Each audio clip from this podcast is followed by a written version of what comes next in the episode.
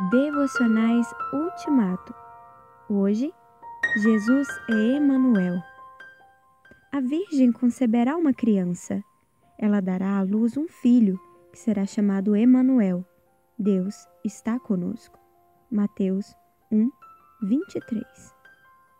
De todos os nomes dados a Jesus, é difícil dizer qual deles comunica mais a sua relação com os pecadores.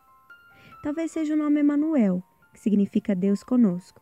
Mateus 1, 21. A mensagem contida em tal nome é extraordinária. O Deus absolutamente santo, em Cristo, se aproxima do ser humano absolutamente pecador. O céu se abaixa e a terra se levanta. Em Cristo, os dois se encontram e permanecem no mesmo plano. O abismo desmedido acaba. Jesus é Emanuel, o Deus conosco, porque ele veio lá de cima, tornou-se carne, virou gente e viveu entre nós. João 1:14. Comeu conosco.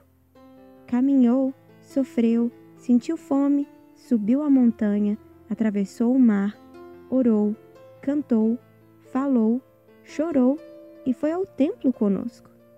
A junção foi perfeita. Ele é a videira e nós somos os ramos. João 15, 5. Onde nós estamos, Ele está. Para onde vamos, Ele vai. Somos um só corpo com Ele. 1 Coríntios 12, 27. Se Jesus é a imagem visível do Deus invisível, Colossenses 1,15, não resta a menor dúvida. Ele é Emanuel.